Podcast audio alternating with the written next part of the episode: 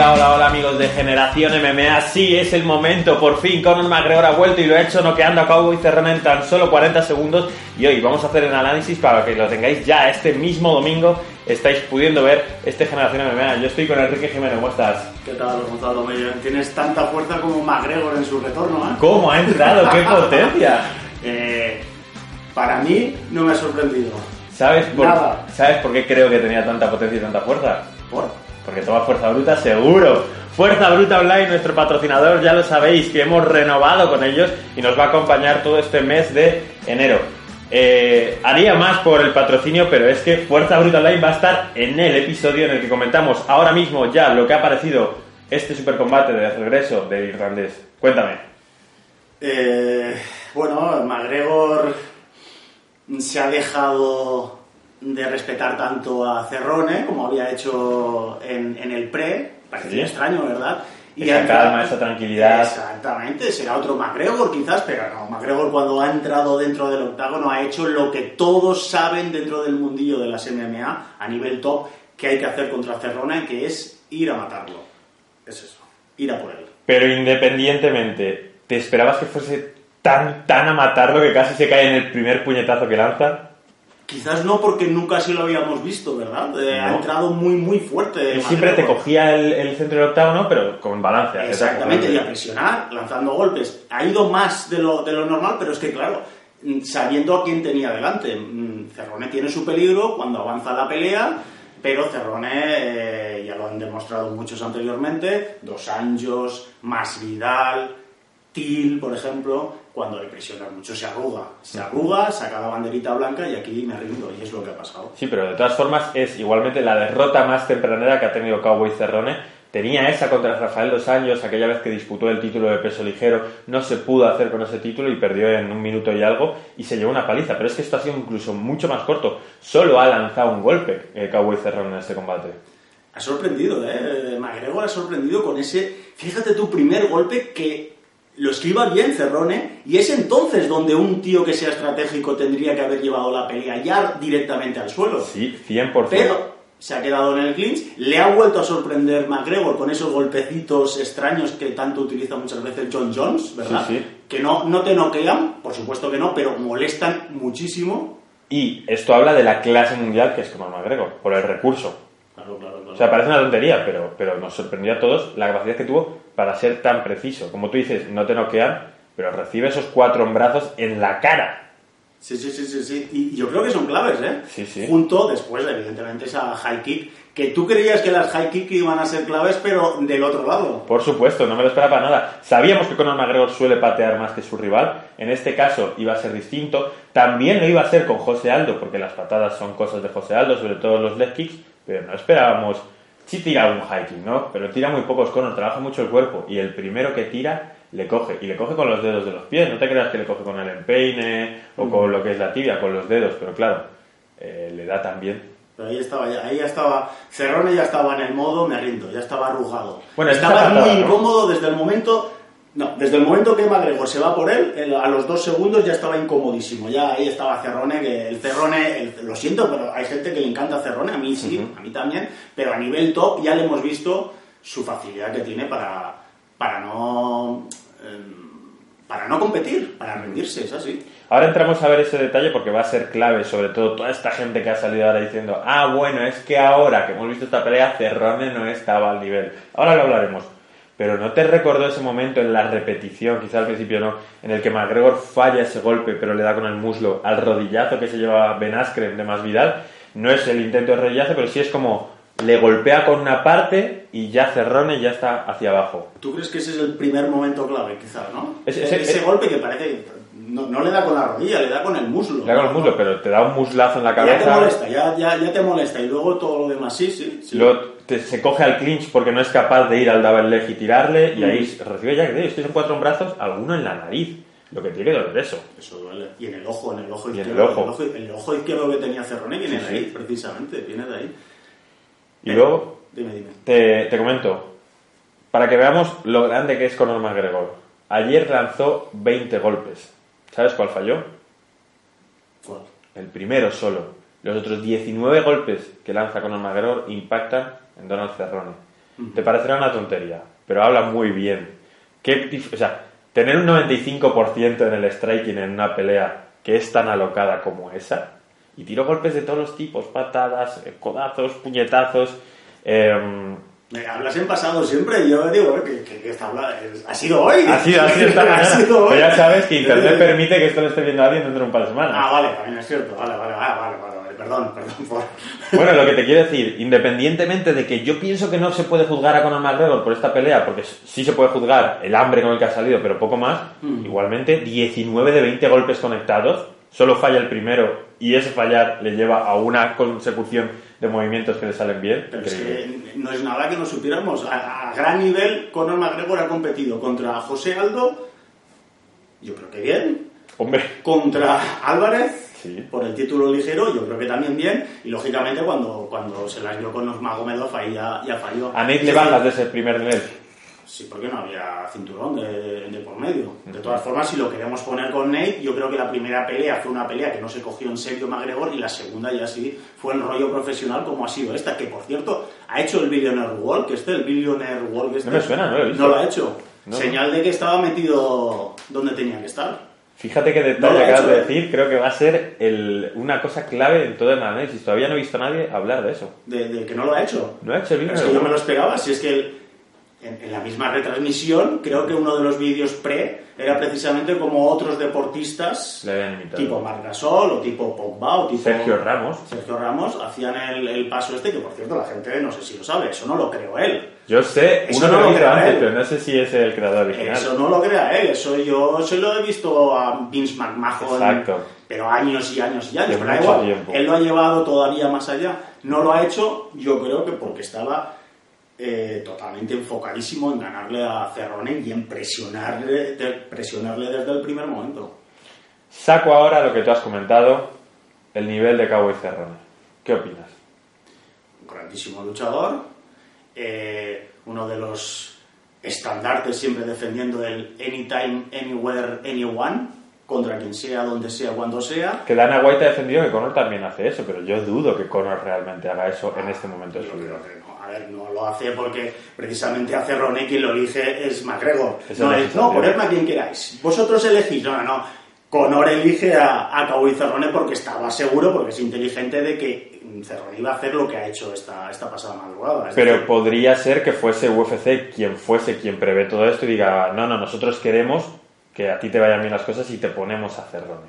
También, claro. Porque el UFC no es tonto. Sabe que la gallina de los huevos de oro, eh, que aún es el, el, el pan que decía, ¿no? I'm still the bread. Eso, Sí, eso no será soy que- el toaster, no soy el Ah, vale. Es, es, es Conor McGregor. A pesar de que hayan surgido más Vidales, Nate Díaz, eh, Adesanya, el, número uno sigue siendo McGregor. Y, lo del nivel que me preguntabas de Cerrone, es un gran luchador, pero ya lo sabemos que a nivel top es un tío que no puede competir y el tren de Cerrone por un cinturón es, evidente que ya pasó hace tiempo. Sí, el tren ha pasado, pero es muy injusto decir, buah, le han puesto uno fácil, alguno dice, o sea, ¿cómo es posible, si sois seguidores de este programa, que todavía dudéis de que haya peleadores que se dejen perder, qué tal? Claro que en una promotora pequeña puede haber uno que vaya a perder y lo sepa y, y le pegue una paliza, pero ayer Cerrone no sale a perder, lo que pasa es que se lo come Conor. Totalmente. Y hay gente que todavía lo duda. Y el nivel de Cerrone es muy bueno, pero Conor le avasalló. Podría haberle salido la patada que tira Cerrone y haberle entrado a Conor. Y estaríamos hablando de qué bueno es Cerrone. Sí, a ver, Cerrone, bueno, yo recuerdo la mejor combinación que yo he visto de, de golpes en el UFC para mí es aquella de contra Rick Story. Es un tío que es buenísimo. Siempre y cuando su rival le deje luchar tranquilito. Y eso no lo ha hecho McGregor y eso no lo va a hacer nadie a no ser que te enfrentes a Yancy Medeiros, ¿te acuerdas?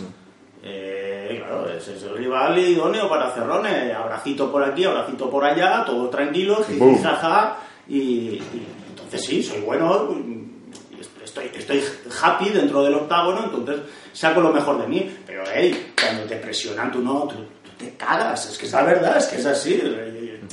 Hay gente que ha pagado dinero por verte un poquito más y este, y este hombre que a mí me cae bien, es que no ha sabido en su carrera dominar es- esos miedos. Eh, eh, eh, está muy bien entrenar en tu rancho, pero no sé, pero si, si tú no sabes empezar fuerte, porque siempre es un, como dicen, un slow starter, Sí. pues obligate, no sé, ponte sparrings ahí que te presionen, vete a Rusia a pelear o lo Hombre, que yo lo he visto mucho en el, en el de Albuquerque, entrenando en el gimnasio de John Jones, por eso ahora Jair Rodríguez también ha entrenado ahí, ha estado entrenando con él, era como su compañero de sparring principal.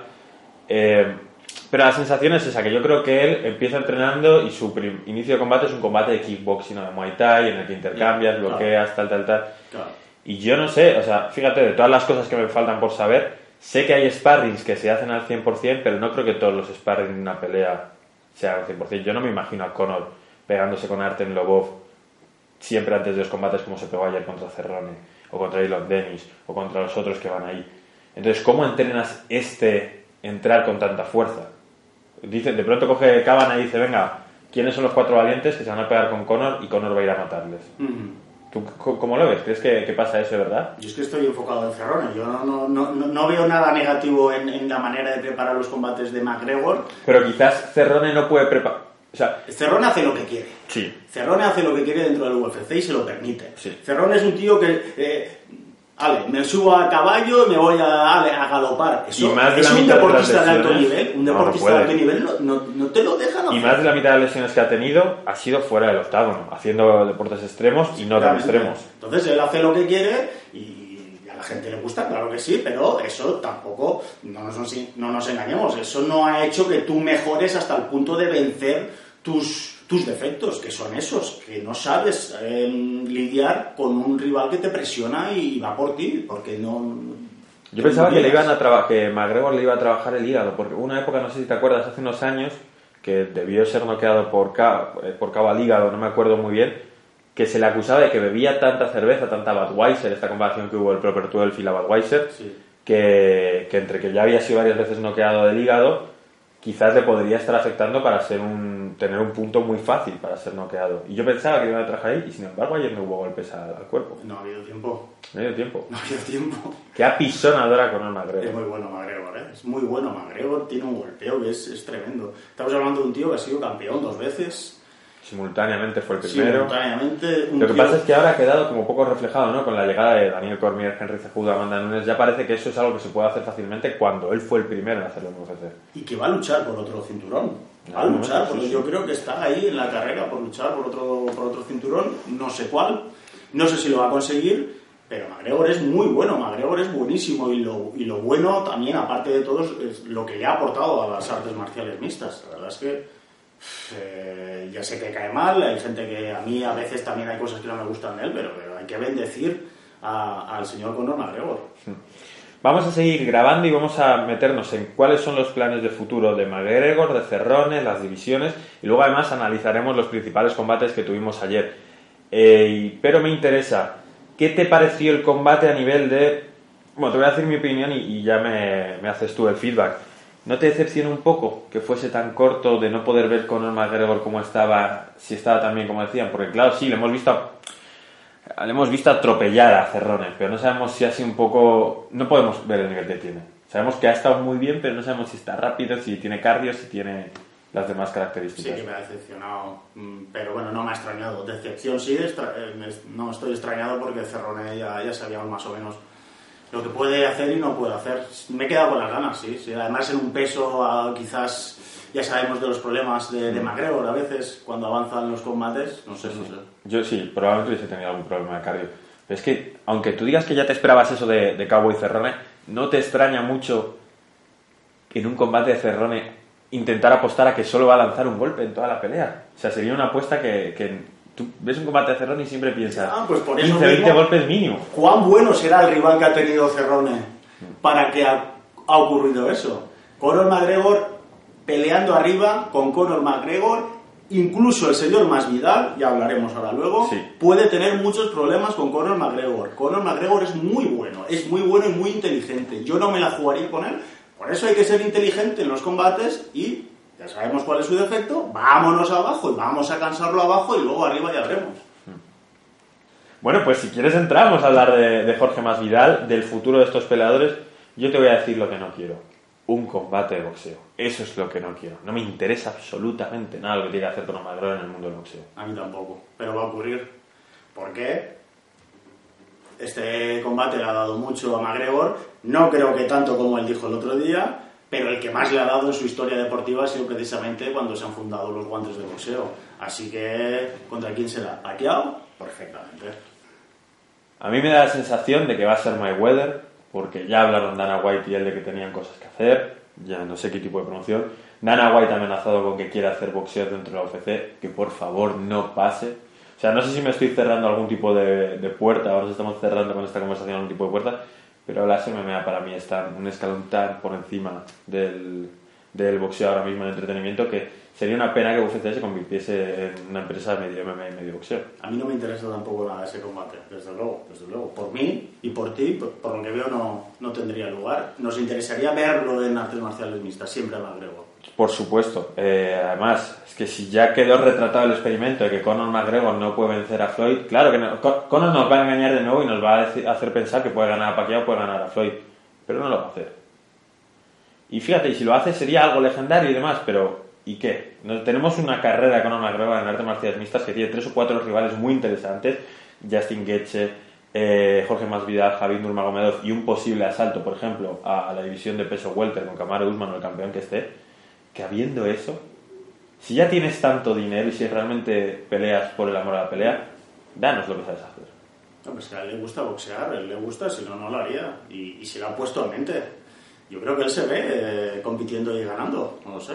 Y lo, y lo que te digo, que gana más dinero con eso que con esto. Eso es importante también. Que ahora entraremos a las posibles peleas, pero ¿qué, ¿cuánto dinero crees que ha ganado Conor McGregor en esta pelea? El, el que dijo él no me salen las cuentas. 80 millones eh, contra Cerrone, que va para abajo, contra los 50 de Nurmagomedov, que iba para arriba, y es que no, no me salen las cuentas. Yo, pues, eh, no sé, 80 millones no lo veo, no lo veo.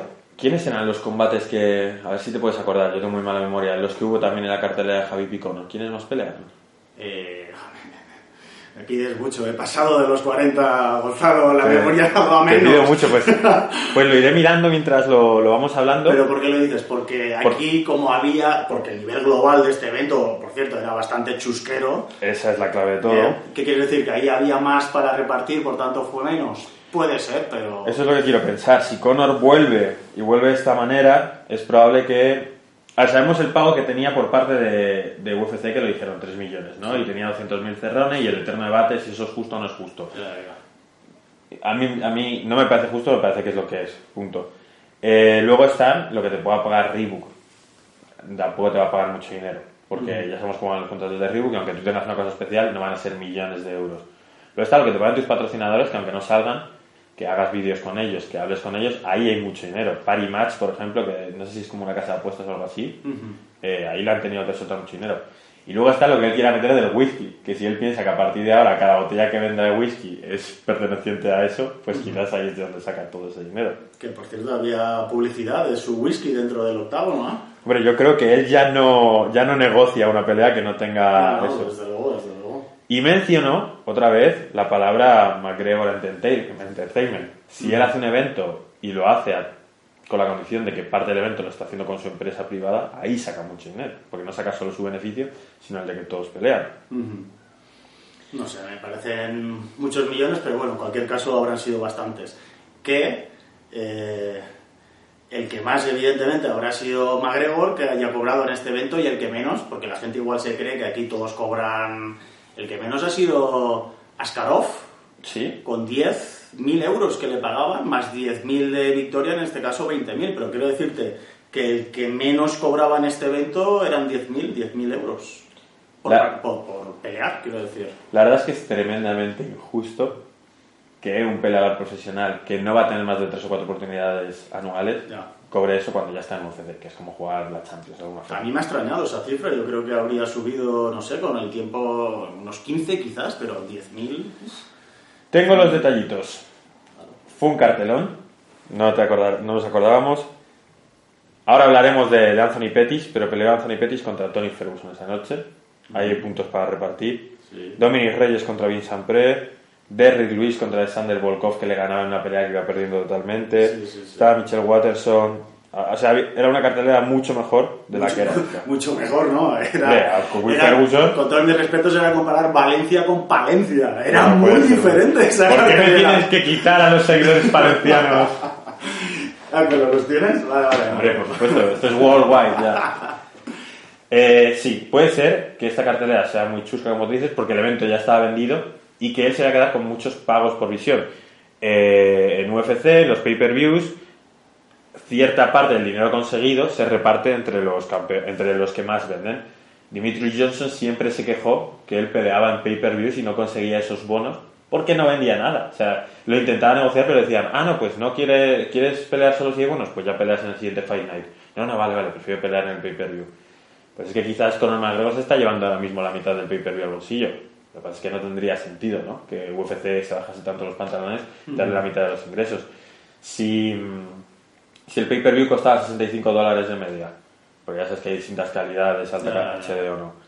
Si llegó a vender 2 millones, que recordemos que contra Nurmagomedov vendió 22,4, contra Floyd Mayweather fue 4,9 Sí, o algo así exacto. y en las anteriores las buenas eran 1,8, 1,6, que ya eran un montón. Imaginaos que ha llegado a 2 millones. 2 millones y llevarse la mitad, que son 30 dólares, más o menos, Ujú. ¿qué cuenta te sale? Pues sí, sí, muchos. Yo creo que no ha llegado a 2 millones, o no llegó a 2 millones. Eh, 2 millones y llevarse 30 dólares por cada uno son 60 millones de dólares. Sí, sí, sí. Y ahí ya cuadraría todo. Ah, Yo creo que habrán sido menos de 2 millones, pero da igual. Pon 1,4, 1,5, sí, sí. pues mucho, 45 mucho millones de dólares. Es el rey Midas del UFC. De todo depende de que UFC le haya dado la mitad del dinero que se lleva Y eso no lo podemos saber ni lo vamos a saber nunca. Eso es todo interno y. y- Claro, pero igualmente, si ves cuánto vende un pay-per-view normalmente de UFC, tenemos desde que pelee John Jones y venda 600.000, desde que pelee Colby Covington y venda 250.000, Mm.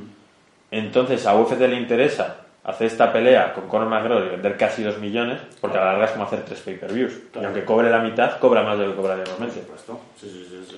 Matemáticas en generación MMA. Sí. Sí, sí, sí. No sé cómo estarán los espectadores después de esta clase. Vamos con los combates que nos interesa ver de Conor McGregor y Cowboy Cerrone. Nos quitamos a Cowboy primero. Eh, vamos con McGregor.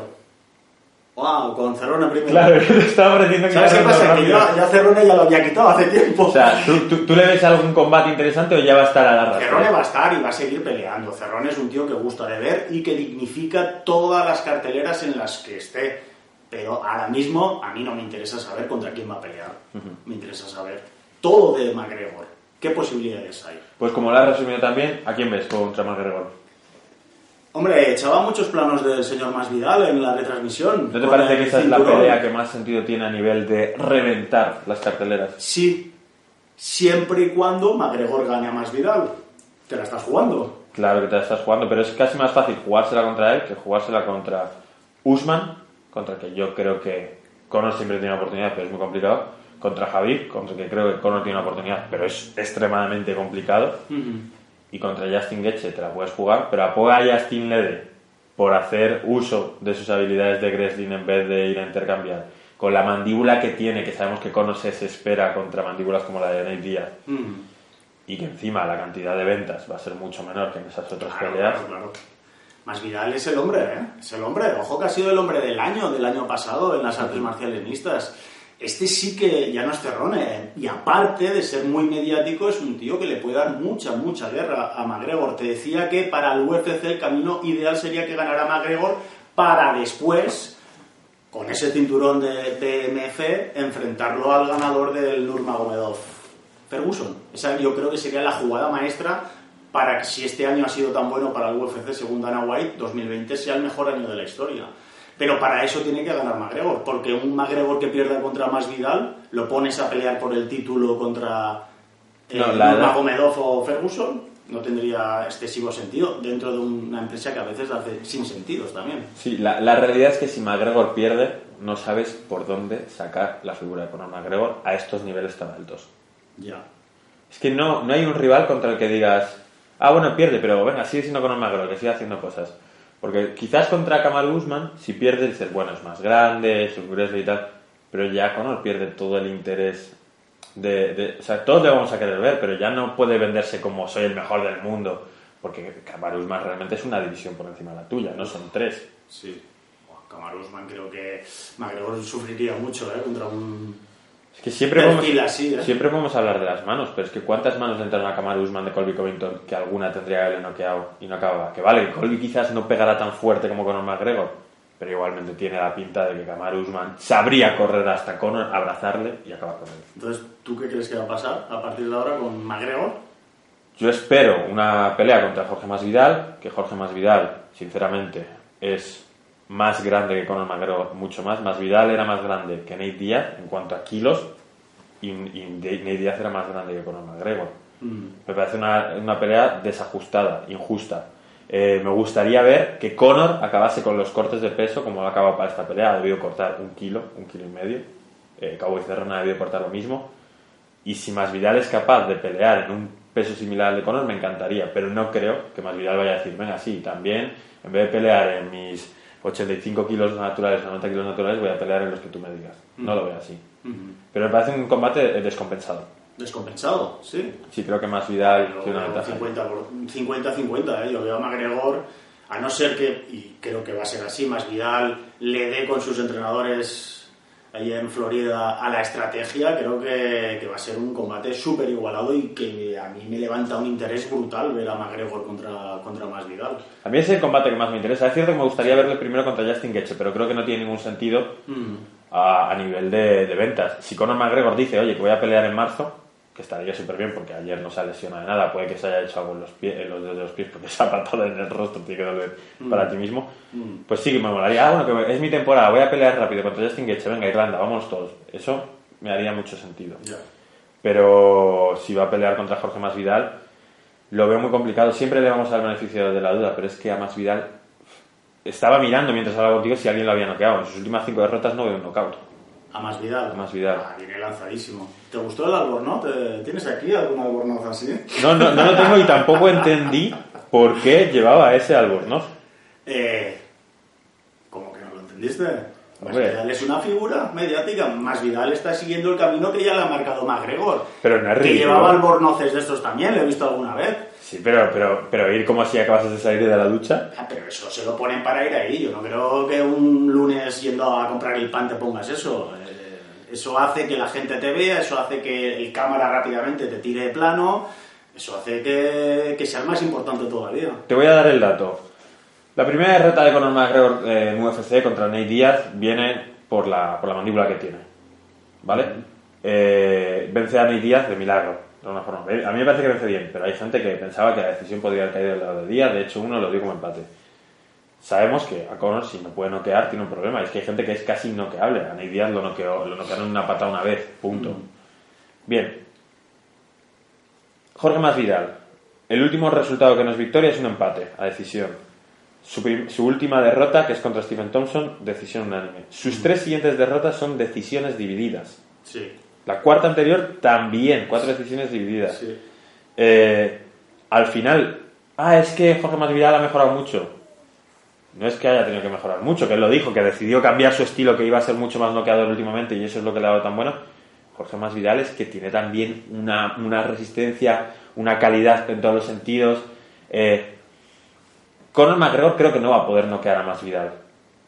Y eso, si encima es Masvidal más grande, te da, o sea, va a tener que ir a ganar una decisión. Yo no pondría al mismo nivel a Masvidal que a Nate Díaz en cuanto a durabilidad de mandíbula. No lo pondría al mismo nivel todavía. Yo, el combate de Masvidal contra Nate Díaz, que estuvo muy bien Masvidal, muy bien, mi impresión es que si ese combate se hubiera alargado, en algún momento Masvidal el ritmo que llevaba lo tendría que haber bajado. Y en el momento que bajase el ritmo contra un Díaz, tienes problemas. Por eso vi algunos interrogantes en esa performance de Masvidal contra, contra Díaz. Tú me dirás, pero es que con McGregor también las hemos visto. Bueno, ya veremos. Yo veo un combate, un combatazo ese combate. Sí, me interesa ese sí, que, ese sí que me grabaré cuando, cuando como tú, que te grabas, me grabaré también. Pondremos ahora el clip de la reacción.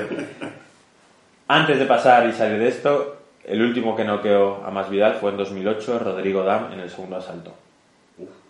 12 años sin ser noqueado Masvidal. Oh, vale. 30 peleas de por medio. Lleva toda la vida, lleva toda la vida este hombre. Increíble. Vamos a avanzar y a ver un poco de la cartelera, ¿no? No- ambos queremos el combate de más Vidal, ninguno queremos que se pelee con en boxeo. ¿Algo sobre Nurmagomedov? que, que creo que le ganará a Ferguson y defenderá su título contra alguien. Que por Pues- cierto es una gran pelea esa por ver. Es un peleón, pero bueno, como tenemos tanto tiempo de momento, porque parece como que se ha anunciado, se, se sabía desde hace mucho, pero se ha anunciado hace nada. Mm. Vamos, y eso, si queréis, a ver ese- esa reacción que tuve a la pelea y volvemos a analizar lo que ha sido la cartelera, que también ha sido interesante. ¡Wow! ¿Cómo lancé esa primera mano y podría haber intentado el derribo de Cerrone, pero no lo ha conseguido, ¿eh? Luego la rodilla. No sé si ha podido tocarle a Cerrone porque es muy raro lo que ha tomado. Cuidado, cómo ha salido Conor de duro, ¿eh? Y muy buen intento de patada de Cerrone. ¡Oh! Cuidado con la patada de Conor que lo puede haber acabado, lo puede haber acabado en los primeros segundos, en los primeros segundos. Ya, ¡buah! Lo tiene noqueado. ¡Qué increíble! ¿Cómo puede? Y todavía dudábamos de él. Madre mía, cómo ha empezado Conor, qué poder tiene. Y se tiene que proteger y no se está protegiendo. Herlin lo puede parar ahora mismo. Sí, lo tiene que parar y lo para. Madre mía, Conor McGregor. Sí, podéis decir lo que queráis. Y llegará Kamaru Usman y le pasará por encima. Y le ganará Jorge Masvidal. Y le ganará una revancha de día, lo que queráis. Pero cómo ha arrancado. Yo tengo que ver la repetición.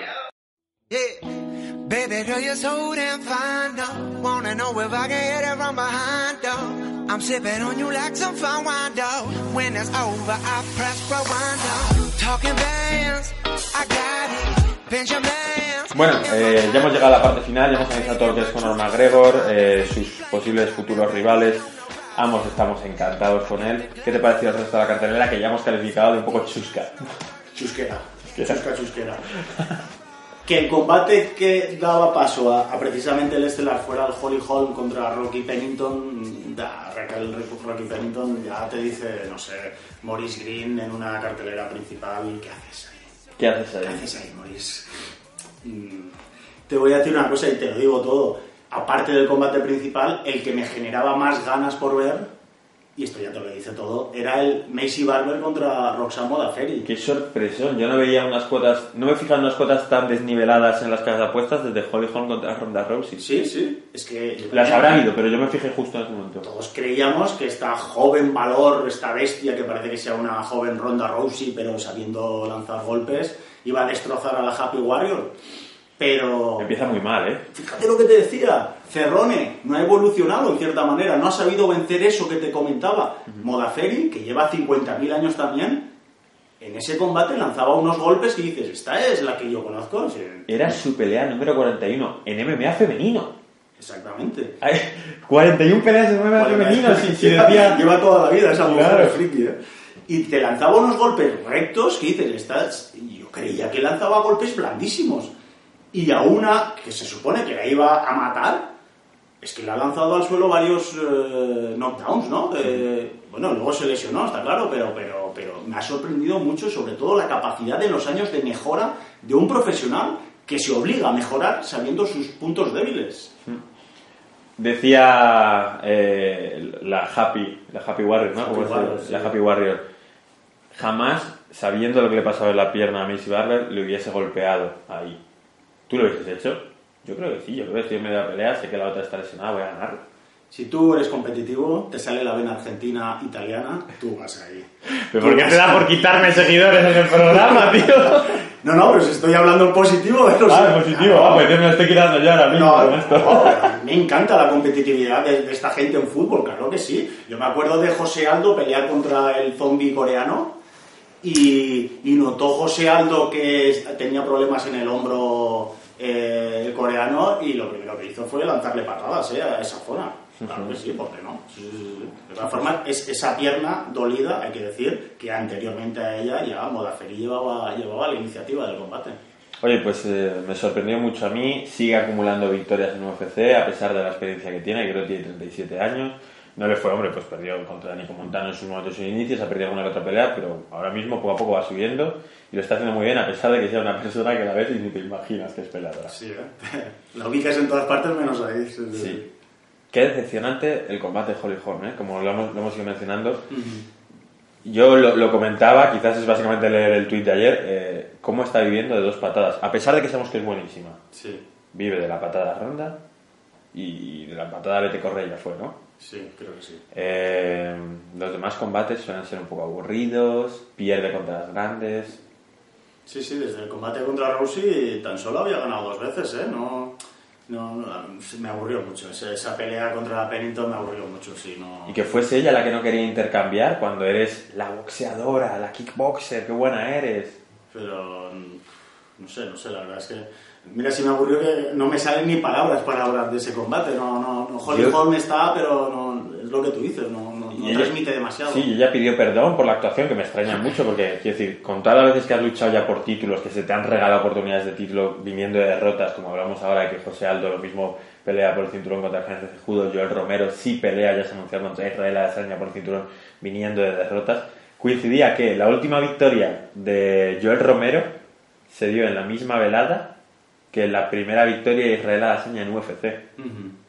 Entonces, en todo este tiempo, Joel Romero no ha ganado y va a pelear por un título en el que Israel Adesanya tiene que ganar cinco veces. Ya, ya. O sea, no tiene ningún sentido.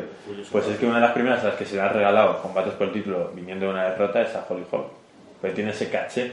ya. Pero es que ayer se la llevaba a la jaula, pero no para noquearla, sino, o sea, no para tirarla al suelo, quiero decir, sino para trabajar y mantenerla ahí y poco a poco ir sumando puntos con golpes aislados.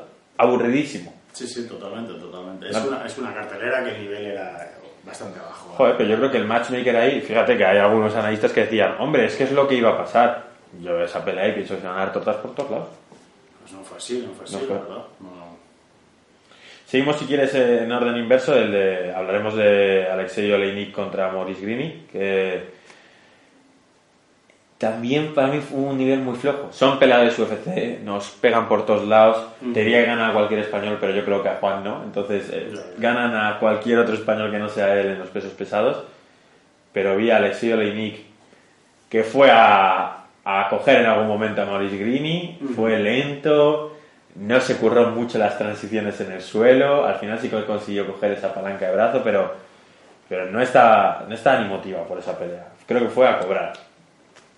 Voy a decir algo que quizás a alguien no le guste, sobre todo en las Canarias, pero creo que el nivel del TUF en el que estuvo Juan Espino global, aparte de él, creo que no fue muy alto. El nivel de los competidores, es mi opinión. Sí. Es mi opinión. Y Maurice Green estaba ahí. Yo creo que este hombre está en el UFC. No hay mejores que él, sinceramente. Habría. Yo sí- yo sí creo que el nivel- veteranazo. Yo creo que no tiene.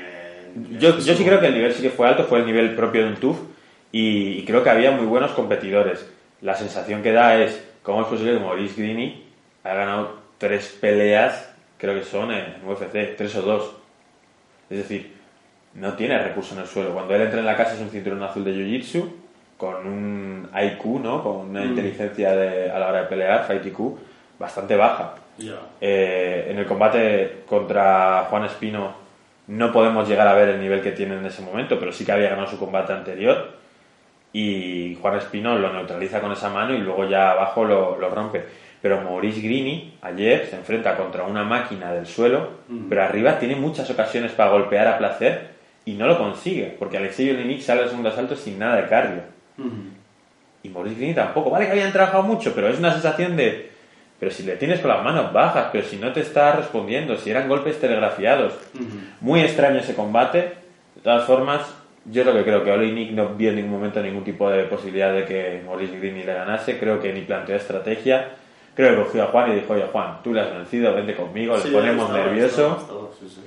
Y oye, qué alegría volver a ver a Juan en, en UFC, en la jaula, por ahí dándose paseos, hablando, haciéndose fotos con algunos. Claro, claro, claro, él se está dejando ver y eso es importante para él porque estoy seguro que será inminente, ¿no? Su, su regreso. No sé si tú sabes algo, yo desde luego Sé no, pero... que se tuvo que volver a pelar la mano, que el 15 de enero le decían si podía volver o no a entrenar y ya puede volver y él ha anunciado que ya está haciendo campamento. O sea que ya está con, cuando ven la pelea, peleamos. Porque su nivel está muy por encima de Maurice Grini, como dices tú. Grini. Es que es Grini, Está tío. muy por encima y creo que muy por encima también en el nivel global de, de lo que había en ese TUF. Es mi opinión. Sí. Pero bueno, la alegría es que si Juan Espino está por encima del nivel de ellos dos, o esa es la sensación que me dio a mí, pues mejor para nosotros. No, por supuesto, por supuesto. Eh, más peleas Dober, un KO bastante espectacular contra el Baby Gastelum. Eh, fue una buena actuación. Eh, qué raro al que subieron a la cartelera principal, ¿no? Esa pelea ¿Cómo, cómo me has dicho que, que se llamaba? Callagher, Brian Kelleher. Brian Kelleher. Brian Kelleher, curioso a veces en los combates eh, hay cosas que te, te extrañan, no- de, no de la lucha en sí, sino de, de esa guillotina que hace Kelleher, eh, tan cerrada, y, y la manera de palmear de- del, del rival, que como estaba mm, sin poder utilizar los brazos, palmea con, con la pierna. Sí, sí. Palmea con la pierna, porque también se puede palmear con la pierna. A mí me ha tocado alguna vez palmear con la pierna y también me ha tocado palmear intentando gritar y darme cuenta que la voz no me salía por la, por la Ah, porque te están ahí cerrando bien. Sí, sí, sí. Vaya. Porque tienes las manos totalmente bloqueadas, estás encima de una o lo que sea, y te pasa eso y tienes que dar golpes como sea. Y bueno, sí, es raro, es raro que pase. Pero bueno, además empezó, empezó mal porque su rival salió con un puñetazo rollo Aquiles en el aire y tal, pero le hizo volar por los aires y a partir de entonces la pelea fue suya. Bueno, lleva tiempo ya, es un tío veteranazo ya, más o menos, y, y bueno, hizo su, su faena. Y si te parece, vamos a cerrar con el combate de más nivel fuera del combate principal, que fue Anthony Pettis contra Ferreira. Anthony Pettis es que es una incógnita. Sí, ¿eh? Porque yo creo que Ferreira lo hizo muy bien, es un tío que atosiga muy bien y le salió perfecto, pero nunca sabes que Anthony Pettis va a saber. Ya. Yo creo que le han cogido la matrícula de hace años ya también a Petis y, y Ferreira, que es un tío que no tenía muy, muy seguido, la verdad, pero no, no es broma, ¿eh? Yo lo veo contra Makhachev Islam, que busca rival, lo veo ese, Que ese se atreva, combate. ¿no? Que sea un- uno contra otro, sí, sí, sí, los veo emparejados. Y Petis, no sé, no sé. Petis en el momento que le presionan, le acortan distancias y no le dejan lanzar piernas, eh. A mí me parece que Ferreira es un especialista en el trabajo de espalda y en coger la espalda, pero creo que Anthony Pettis últimamente se la coge muy fácil, ¿eh? Esa Ah, espalda. también, también. Y uf, es, eh, algunos lo dicen, que prefieren, que les parece que la posición más dominante del MMA es más bien coger la espalda que la montada, fíjate tú, que a priori sería mucho mejor. Y ayer, curiosamente, en el evento había mucha gente que no transicionaba la montada y cuando pasaba la montada la perdía enseguida, que una gracia. El Yo, yo si me tuviera que enfrentar a Maya, yo prefiero que me coja la, La la montada, montada, sí, a sí. la espalda, ¿eh? Que me coja la montada y luego ya veremos. Lo que pasa es que normalmente de la montada yo me giraría y me coge la espalda, pero bueno. Sí, sí, sí. La espalda contra un especialista como Ferreira tan... uf, eso, es, eso es casi sinónimo de, de, de- de tapear, de palmear. Bueno, eh, ¿qué te ha parecido el arranque? Estamos ya acabando, como siempre decimos, darnos likes y demás, pero para cerrar con algo así más que recopile el evento, ¿qué te ha parecido el arranque de este 2020? Que según Dana White, 2019 fue el mejor año de UFC. A todos nos sorprendió, pero si por números lo es, ¿qué te ha parecido a ti este arranque? Me parece que ha arrancado como el programa, como McGregor también, con mucha fuerza. Ha arrancado con mucha fuerza y creo que va a ser un gran año. No solo está McGregor, hay otros luchadores que han aparecido y creo que puede ser un año divertido. Eso esperemos. Yo también espero que Conor McGregor haga esa temporada que él decía, que nos dé 3-4 peleas, que fue una de las cosas que le hizo increíble ese año que peleó 5 combates en un año y medio. Nos lo pasábamos súper bien sabiendo que cada 3 meses le teníamos. Y vuelvo a tirar del cable de con mucha fuerza para volver a hablar de fuerza bruta. Eh, no sé si lo inicié contigo. No, no lo inicié contigo, puede que lo haya debatido. ¿Sabes qué es la usada antidoping race? No. Es la carrera que hacemos en Generación MMA para comparar a quién les hacen más test, si a Joel Álvarez o a Juan Espino, porque lo puedes consultar en la página web. Y Joel Álvarez se puso primero en la carrera y Juan Espino ya le ha igualado. Vuelven a tener seis eh, exámenes en lo que va de carrera profesional cada uno. y, y se lo comentaba a Joel Álvarez y me decía, ¿seis? Y yo creo que me han debido hacer 10 o 12 ya, de, de que están todos los días. Ya, ya, ya. Pues bueno, eh, esta es la forma, la broma que tenemos para seguir un poco cómo les están haciendo esos, esos exámenes y siempre decimos que si tomas la suplementación de Fuerza Bruta, que podéis encontrar en Fuerza Bruta Online, jamás vas a dar positivo en el doping y es suplementación de muy buena calidad. Enrique, un placer. Un placer estar aquí con- contigo. Nosotros nos vemos la semana pasada. Estoy intentando que caiga una buena entrevista de esa que lleváis años esperando. Eh, no va a ser Iliato Puria finalmente porque hemos preferido esperar a que dé una gran exclusiva en el programa. Pero estoy intentando que haya una entrevista de mucha calidad. Como ha sido este programa grabado contigo, este análisis de lo que ha sido UFC 246. Nosotros nos vemos la semana que viene. Ya sabéis, recordad, esto es gratis. Darle a like y seguirnos en redes sociales. Hasta luego. Chao.